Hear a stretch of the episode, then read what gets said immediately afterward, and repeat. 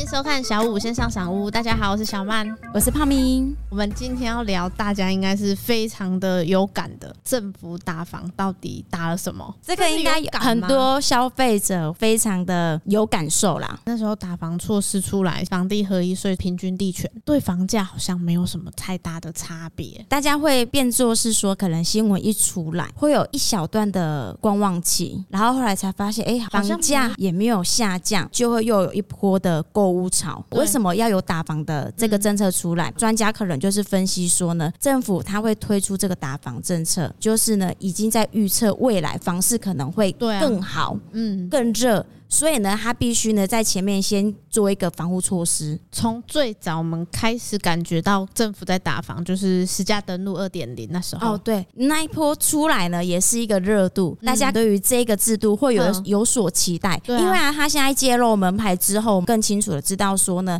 哪一户成交了多少钱，大家一定就会觉得说呢，屋主都知道这一户成交多少了，那应该不会落差太多吧？会以为说呢，哎，这是一个天花板价。可是啊，在在卖家的想法就是说呢，附近哪一家呢成交了多少，那我的价格一定是不会低于这个地方的啊。所以呢，实价登录二点零出来之后，就变成是一个地板价。很多的时候啊，买卖双方是站在不同的就是思考方向啦。有时候真的是要看市场的状态，因为其实我们现在这个阶段还是属于房市比较热络的时候。很多刚性需求的朋友看实价登录，他可以接受说，哎，价位上面再加个五趴十趴。我可能觉得，哎、欸，这还是一个合理的价位啊，嗯，因为毕竟我是要自住的，觉得那是很多的外在原因一直在加入，像土地成本定高，疫情的关系嘛，建屋成本拉高，所以大家会看到很多的价位决定于新建案的预售屋。当附近有一个觉得还不错的价格在销售的时候，在卖屋的人的心里呢，他也会跟着这样子的想法去跑。我觉得这个是人的心态。我今天可能讲的会比较直接一点啊，我们身为业务在前。线面对消费者，面对买方朋友，面对屋主，就是把最真实、现实面的那一面说出来。其实大家的想法真的很两极化，我只能这样子说。我觉得这个是人性，你你要卖，你当然会希望说，哎，我卖越高越好啊。买的那我想说，哎，我当然是要买越便宜越好啊。可是有时候你真的是需求性到了。逼不得已要买房这个事情呢，又存在于幻想当中，就是相信可能网络上朋友说的，对于这个市场是很有期待，就是实物上通常都是相反的。我们没有办法预测未来是涨还是跌，你只能去看说，哎，现在你看到喜欢的这个案件，对你来说，以你的能力上呢，是能不能负担的？因为你是要自住，我们不要说哪个时期的卖屋好了，因为我觉得房价有高有低的时期，可能十年前到现在，就算你。看到一个我们认为觉得呢是很便宜的投资案件，嗯，不见得买方朋友是会去买单的，因为不是他喜欢的。对，当初其实也是遇到说，哎，房价暴跌的时候，那时候经济危机的时候，没有人敢出手啊。对，错过了那一个时间点，嗯，突然一个时间点，每一个房价就是一直往上。那时候大楼物件真的是找不到那种低总价的，嗯，可是呢，偏偏有一组客人，他会觉得说，我就是应该参考这个时价登录，他没有想要加价。可是问题是，等候的买方朋友他愿意去加价，殊不知其实后面再出来的物件又再更加上去了。你可能还在等实价登录的价格，可是呢，之后你已经遇不到这种开价的了，这也是赌啦。只是说你你这样子，你就是赌输了而已。嗯，觉得这真的是要回归到我们原本说的，就是有没有筹码这件事情。因为如果你有地方住，你当然可以选择说，哎，我要等一个 CP 值很好的，或者是说我价位很超值的物件。可是如果你今天是租屋的朋友，我觉得这两三年可能价差有到两成左右，你完全是追不上他的。上一次不是聊经济吗？呃，对啊。然后有时候其实政府有七次调涨嘛，总共的七次调涨呢，都抵不过一次的两成房价上涨。哦，对。所以啊，第一次的打房政策就是从那个实价登录二点零开始，真的，这是一个踏板。再来过了一阵子之后呢，又推出了房地合一二点零这件事情。我们那个买方朋友会去想说呢。呢，你今天要被课那么多税，那有可能呢，就是会真正的影响到这个房价。大家都期待这件事情。我觉得你没有办法去确定说，今天政府课这个税，他有没有要转嫁给买房？你没办法去掌握这个人性。我觉得真的是很厉害的，就是呢，只要是卖屋的屋主呢，对，大家都一样。我就是呢，今天被课四十五趴、三十五趴，那我就是房价我在往上，因为我必须要把那个税金呢，跟我自己本身要获利的钱算进去，那个时候才是导致整个房价上涨的原因，你知道吗？不要说赚的啦，就算说，哎，换屋主来讲，今天可能跨出去市场才发现，哎，我换房子，原来我要付出来的这些。钱是这么多，甚至说他可能也会去市场上之后看到，哎，差不多我的条件的房子是怎么样？我觉得这个是每个人他出去到市场上，他都会去接触到的。以前几年呐、啊，我们在带看的时候，我最常听到买方他们就会说啊，嗯，以前买又没有那么高。就算你今天新屋的价格高，人家因为现在那个成本垫高，土地垫高嘛，这个是新屋啊。可是你中古屋，你已经住了那么久的那一个使用的时间了，那你凭什么也要涨价？可是事实上就是真的没有办法，他就是因为要换屋，必须呢去考量到他的购屋成本，这跟他的房屋本质条件、年龄已经不是一个他思考的了。因为在外面市场上，他所看到的是这样子，当然他会想说，我要符合这个市场嘛，毕竟我也是要换屋啊。我可能当初买五百万，可是我现在出来看，哎，房子可能都是一千多啊，那他可能会发现说，我不是补一点点的事情，我是要补非常多了，所以他到后面他。会去贴合这个市场，我们就想三年前就好了。物价上面已经不一样。嗯，我觉得房子它有一个特性，就是在于说我们的物价在涨，建筑成本在涨，它就跟着一起带动上来，这才叫房地产啊。可是这阵子啊，很少客户会再去聊到这个问题的，因为我觉得大部分现在看屋的朋友都有经历过卖房子这个阶段，认同现在这一个的模式很难呢。一个人跳出来去实施那个什么居住正义这件事情，你一千个可能不知道有没有办法找到一个。习惯的现在市场的模式了。所以很多人就是中古屋跟新城屋差不了多少钱，很常听到这个事情啊。但是没有办法，因为我们只能去比较同地段。跟呢，你可能哦需要花的成本，比如说硬体的内装，呃，如果你刚好去找到一个房屋又不旧，设备都有了，不用再花钱，因为你买新屋，你可能是还要去建设，这个就是呃新屋跟中古屋的差别性。最主要是现在建商没办法盖到以前那样子的室内空间，除了法规不一样之外啊，因为现在的土地成交价真的是跟以前是没有办法比。虽然我们就很常听到某某建商跟某某建商就是左手换右手，然后创天价之类的这种新闻，真的要买屋，你有购物需求的话呢，我们还是得要面对现实啊。对啊，而且今天可能政府公有地突然之间开发规划完成了，嗯，他拿出来标售了，所以政府的地也没有卖的比较便宜啊，所以政府也在默默的在赚这些获利的空间嘛，打着打房的口号，但实质上呢，口袋子进钱，这个是大家都看得到的，只是说呢，在不在台面上讲而已。所以那一个房地合一二点零呢，真的是每个屋主啊，垫高的成本之一，啊不要说屋主好了，就是市场上还有的投资客。那时候房地合一二点零推出来，很多客人都想说，哎，投资客这样就不敢买了。殊不知，其实现在市场上你还是看得到这样子的整理过后的案件。他们有时候推出来的物件，确实是可能一些朋友他愿意去接受，帮助到一些首购买屋的朋友。因为第一，很多人买屋呢，他可能预算不够，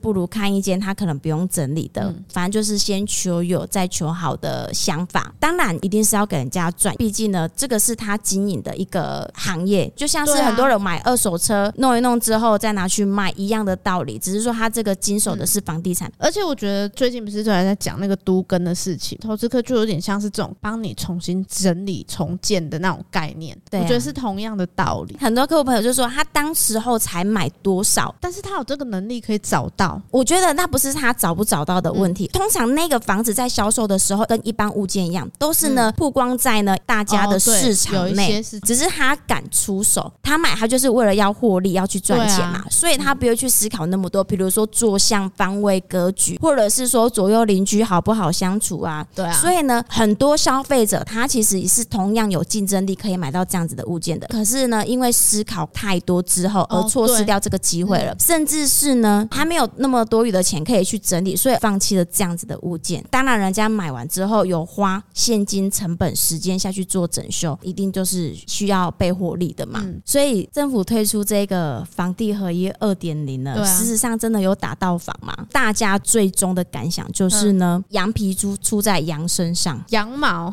出在、啊、羊毛出在羊身上。印象中，阿伟其实对这一个结论是说，羊毛出在狗身上，猪买单，就是一个消费链。税金的来由是在于说，哦，这个投资客或者是卖方朋友身上。嗯、可是事实上，最终买单的是买买方朋友，所以在说买方朋友是猪。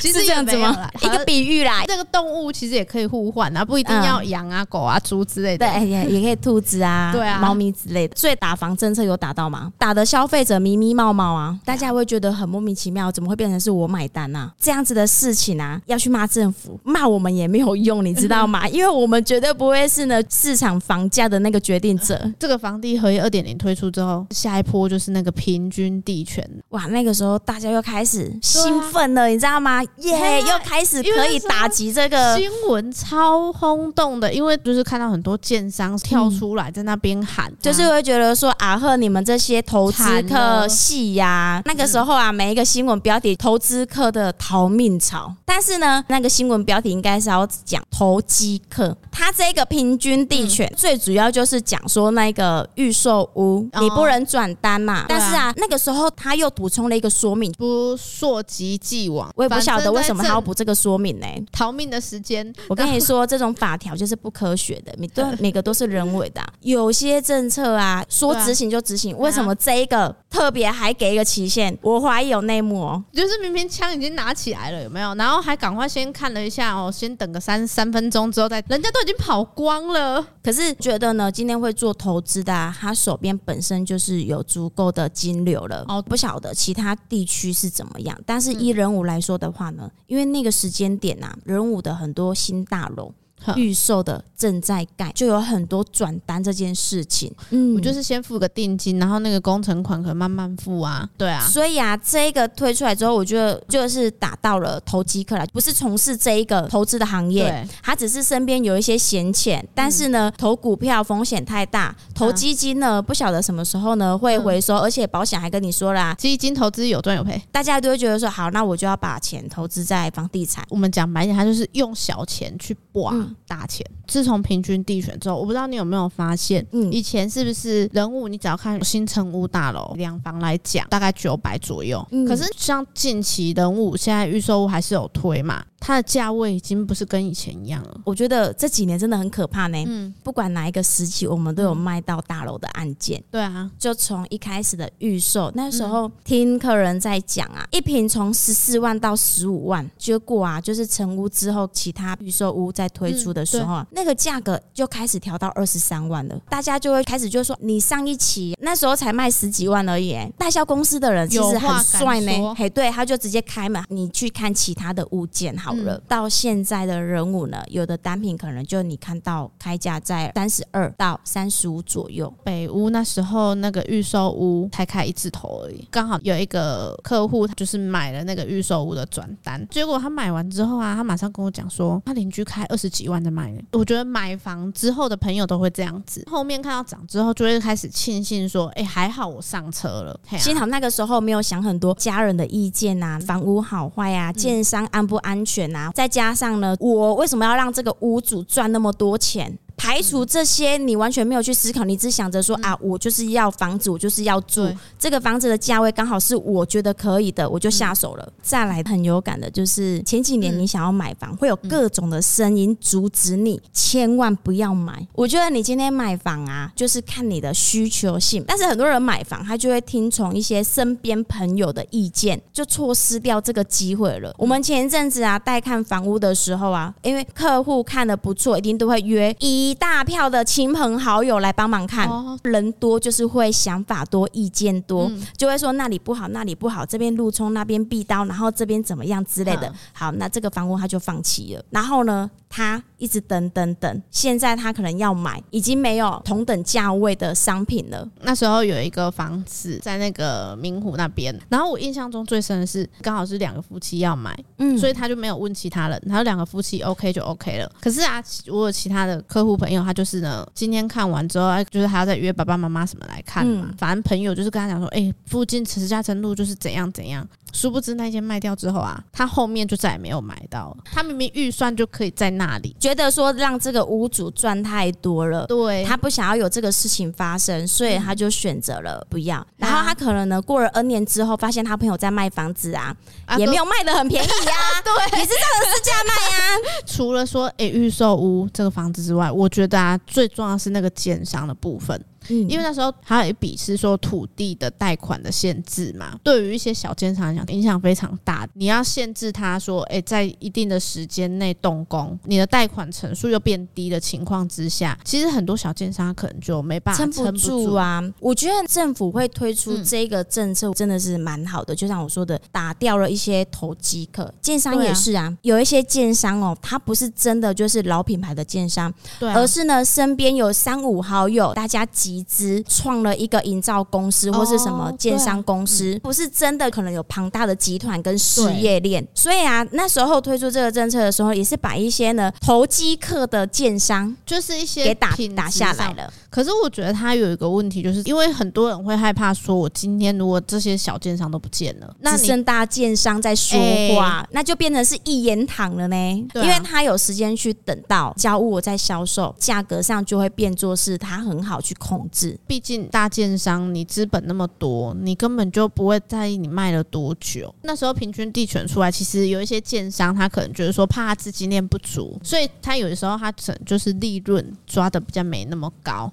所以有些朋友在这个过程之中，他就可以去哎、欸，可能用比原本更好的价位去获得哎一个房子。对，可是大建商都没什么差了，太多建商都上市贵的。套一句阿伟说：“我拿股民投资我的钱去盖房子，然后呢，我这些股民可能还会再买到我的房子。对，然后我还开了一间银行，然后让我的股民贷款。过程之中啊，他已经默默赚了不知道好几手，全部都是消费者在买单。但是没办法。”因为呢，啊、社会就是这样子，所以啊，很多人他就是会说，好啊，那都不要买房好了啦，都去租房子。说到租房这件事情，前阵子闹哄哄那个囤房税的事情，很多人会想说，哎、欸，不是囤房税就是课税金啊，大家干脆就卖一卖好了。嗯，可是好像没有人想过。既然连房地合一税都可以转嫁，那囤房税为什么不能转嫁啊？可是呢，我们那个租金上涨啊，纯粹就是因为现在的人呢，购物成本高，所以啊，租金就会呢不太一样，而且物价又高啊。这时候啊，就会又有朋友会说啦，我租的是老房子，欸，诶，又不是那个屋主新买的房子，那他为什么也要调调整价钱？因为屋主要吃便当啊。他的消费成本变高了，相对的啊，就是租金一定往上调啊。不管是房价、租房子，真的很可怕。可是我觉得这一些东西，我们聊完之后啊，是啊，大家都想说，哎、欸，政府现在就是在打房啊，然后大家就是怀疑人生，说真的有打到房吗？到底是打到谁啊？我觉得大家真的被那个政府啊，就是戏弄的呢，一下子高兴，一下子又跌多跌到谷底，难过。嗯、高兴的时候就是那个政策推出来的时候，就是觉得希望来了，啊、然后结果发现，哎、欸，事实不是我想的那样子，对呢，又荡下来了嘛。对于呃买房这件事情又失望透顶了。对啊，然后后来又第二。次的推出政策之后，哇，我又开心了，你知道？所以你知道那个政府很厉害呢，他整个完全的把我们牵混呐，就是鼻子勾着走，要我们开心就开心，要我们难过就难过。然后呢，他现在推出一个呢新青安贷款，我不否认我打你。但是呢，我现在就是要给你擦药了，让你完成买房的梦想。银行有银行的收购，可是新青安是属于公股银行嘛，当然那些评估条件是不一样。可是我觉得出发点当然是好的，就是可能在市场稳定的状态之下，希望可以帮助一些哦，我就是没有房子的朋友。所以啊，过去的房房贷啊，年限呢从二十年。然后呢，变三十年，然后呢，现在变的四十年，政府到底有没有想要把价钱压下来？啊。因为我觉得啦，人呢梦想就是呢买一个家，很多现在年轻人就是这样子啊，结婚生小孩跟买房子，现在的人呢可能会以买房子为主，所以很多人呢为了买房就开始在舍弃可能我们以前传统观念结婚生小孩等等之类的，所以呢，现在很多人哦不结婚不生小孩，然后呢买房子，可是我觉得这个真的是没办法，因为我们现代的开销真的太多了，应该是说现在社会的诱惑也太多了啦，对、啊，让我忍不住呢，就是想要买啊，对，光是换一只手机可能就是你一个月的薪水了呢，哦、所以你想要好好的守住一笔钱，我觉得真的很不容易，因为外面的诱惑实在是呢太诱人了。之所以会很多人不想要养小孩。不想要结婚，其实我觉得最主要是因为这些开销，现在可能大概都要双薪双薪家庭的，对啊，甚至是有时候两个都出去上班，我还没办法顾，我要请保姆，这些全部都是开销，再怎么样算都会觉得，哎、欸，好像入不敷出呢。所以啊，以前呢、喔，我觉得长辈都会说了，赶快啊，找个人嫁，赶快生小孩。现在的人会说，哦，一个人也可以过得很精彩。现在真的整个社会的那种思维改变了，嘿，但是人家会觉得，哎，这个是一个新潮的观念，没有好坏了。当然，你一个人可以过得很好就好了。哎，有的人结婚也没有过得比较幸福啊。对啦，突然之间停，你突然停顿一下，只要你是有话要说，是不是？好，我们今天就聊到这边啦，要不然等下姑爷。家底呀、啊，小米东压压出来哈，不小心爆掉更多。对啊，好啦，没事啦，就是好，大家过了幸福开心就好喽。对啊，嗯啊，因为毕竟呢、啊，政府其实一连串措施啊，我觉得出发点都是好的啦。只是说，哎、欸，它后面的效果怎么样？我们没有办法去预估，只能说就是有能力、有需求就是买。从以前到现在，面对客户朋友，他在问我一些房市的走向什么的，其实说真的，不揣测、不评估，你只要找一间你觉得现阶段你喜欢，价格是你能够符合、能够负担，你不是 all in 买房的哦。我觉得依这样子的方向呢，你可能呢更容易拥